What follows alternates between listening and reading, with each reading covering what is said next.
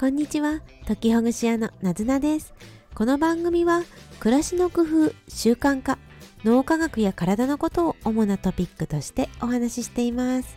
10分から15分聞くだけで、なんだかいい気持ちになったなぁ、解きほぐされたなぁということを目指してやっていきたいと思ってます。皆さんが工夫なさってることや質問をコメントや旧 Twitter X でお待ちしてます。はい、おはようございます。こんにちは。12月8日、金曜日の朝ですね。今週もあと1日で平日は終わりですね。ね今年2023年もなんか値上げとかインフレっていう話題が多かった年でしたよね。昨年2022年ぐらいから生活のものやエネルギー関係で値上げ、値上げというものが続いてきて、で、ね、どんな対策されてきましたでしょうか？少し買うものを控えたりであるとか、うん、安いものを探したりとか、もうね、あまり気にしないで暮らしていこうっていうのも一つの選択肢だったかもしれないですよね。今日は値上げというよりは値段をつける時のことを自分の実験実体験としてお話ししたいと思います。皆さんは値段をつけたことはありますか？それともほとんどそんな値段をつけるような経験はしてないっていう感じでしょうか？メルカリであるとかフリマアプリで値段をつけるっていうような経験を積まれてきた方もいらっしゃいますよね。あるいは自営業であるとかフリーランスであるとかでご自身のサービスやものに対して値段をつけるっていうことをされた方もいらっしゃいますよね。またはお仕事であの会社に勤める仕事であるけれど値段をつけるっていうようなお仕事をなさってる方もいらっしゃるでしょうね。私自身は値段をつけるという仕事はほとんど今までやってこなくてですね。で、フリマアプリで少しつけるっていうぐらいだったんですが、この数年間で値段をつけるっていうようなことを何回かしてきました。で、ね、最初はこれいくらにしたらいいのかなってすごく悩んだり、周りの状況を調べて比べてみたりなんていうことをしてみました。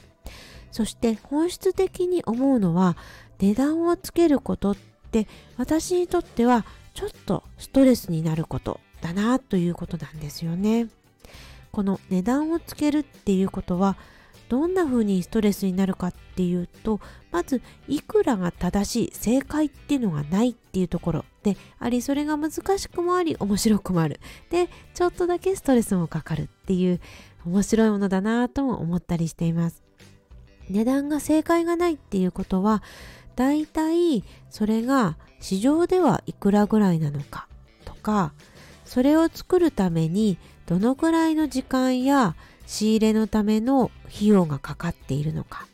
そんなことを考えながら決めることになりますよね。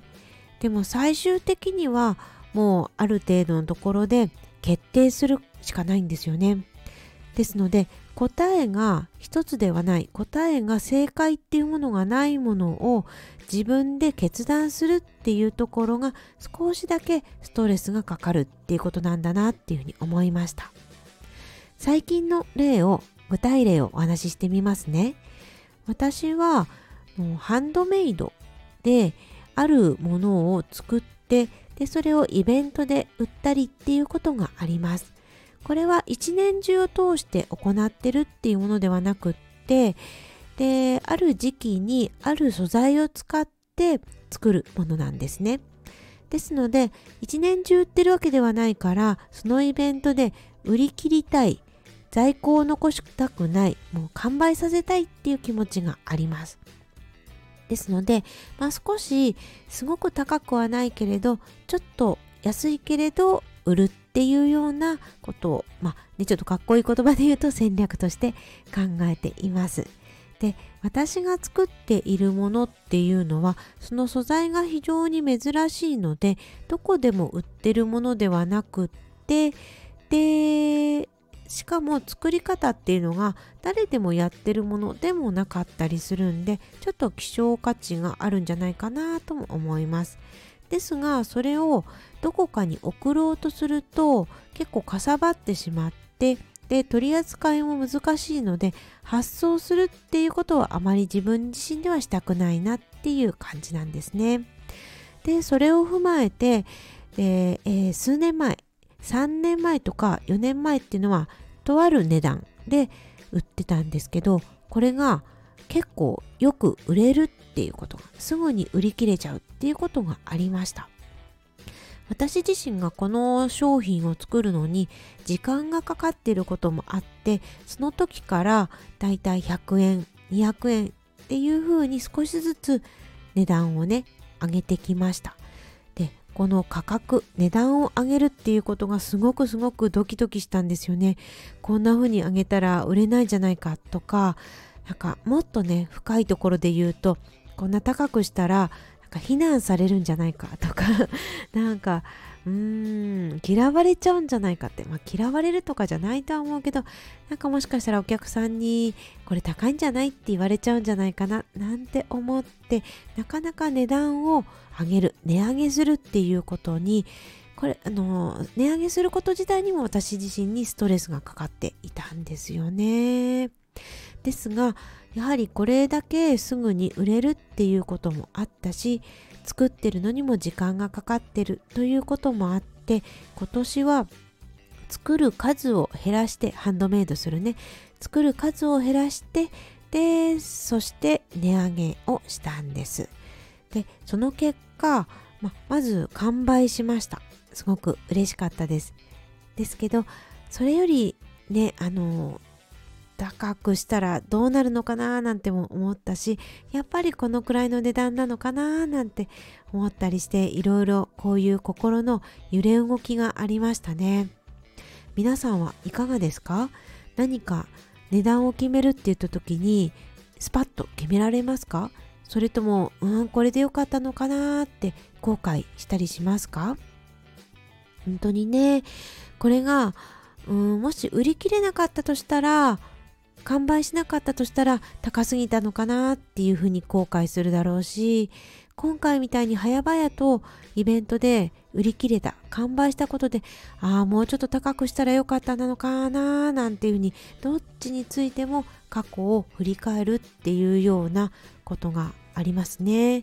それもまた正解がないからなんですよね。おそらく今値上げ値上げっっていうことが世の中でねずっと続いてるけど各小売店だったりいろんな方々が値上げするっていうことにも本当に大丈夫かな大丈夫かなっていうふうに考えながらでもね雇ってる方たちの従業員だったり会社も守らなきゃいけないからだからしょうがなくしょうがなくっていうところも含めて値上げしてるとは思うんですよね。そして値上げっていうことが悪いことではなくって値上げを続けることでその会社を大きくしていくであるとか賃上げを続けていくっていう側面もあったりするんですよね。からいろいろ値上げするにも考えちゃうなーなんて思いました先ほど話したクラフトハンドメイドのグッズの値上げの話だけではなくって私はのテキスト文章を使ってメールを使って応援するっていうようなサービスも行ってるんですがそれについても最近12月から値上げをしました。これもねすごく迷いました。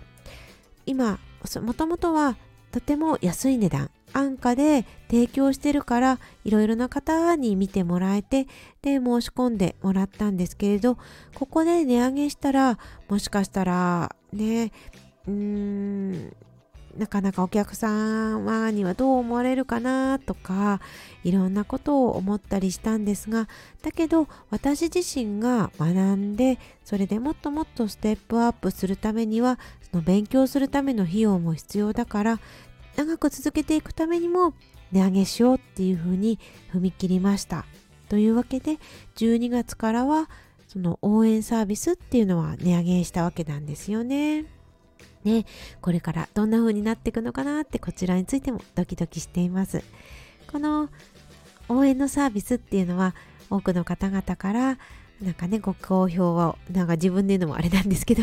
ご好評いただいていてあのねすごく助かったっていうふうに言っていただいているのでもしよろしければ概要欄に URL も載せていますので見てみてください。私自身も応援することをすごく楽しく行っています。はい。